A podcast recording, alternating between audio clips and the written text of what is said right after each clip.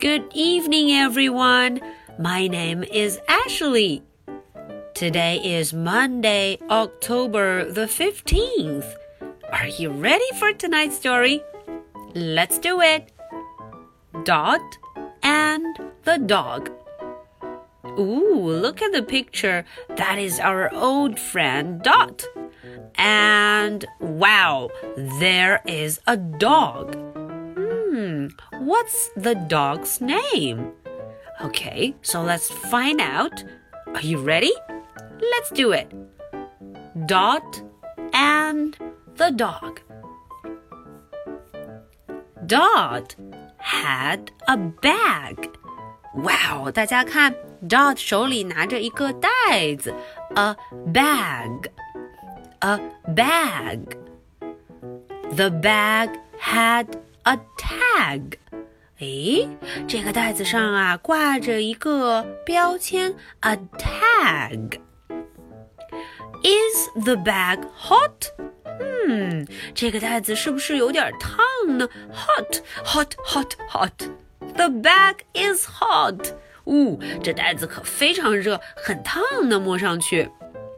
到底是什么东西在里面呢？Dot had a dog. 呜，Dot 有一只狗狗 ，a dog.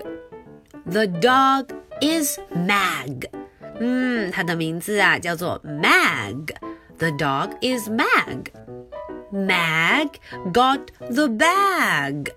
哈，Mag 蹦了起来，它就咬住了这个袋子，the bag. Dot got Mag. Dot 赶紧把它给抓住了。Dot sat. 哎，Dot 坐了下来。 Did Mag sit?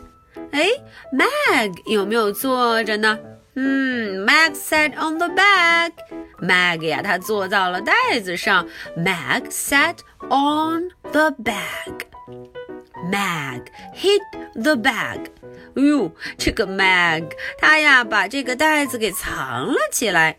嗯，Dot got Mag and the bag.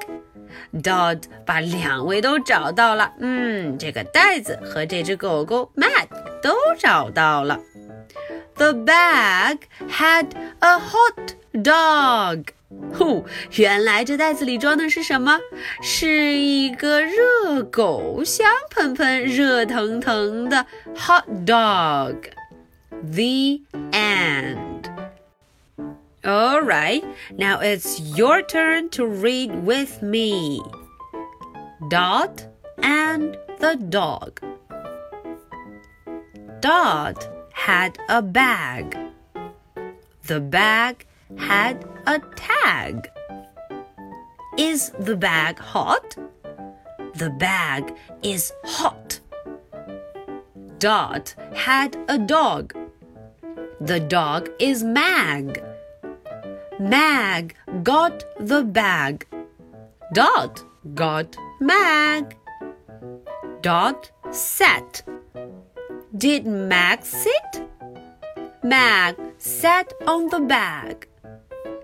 Mag hit the bag. Dot got Mag and the bag. The bag had a hot dog. The end. Okay, so that is for tonight's story. Now, are you ready for my question? What is in the bag? Alright, that is super easy for you, right? Okay, so this is the story for Monday, October the 15th. I'll be waiting for your answer. So much for tonight. Good night. Bye.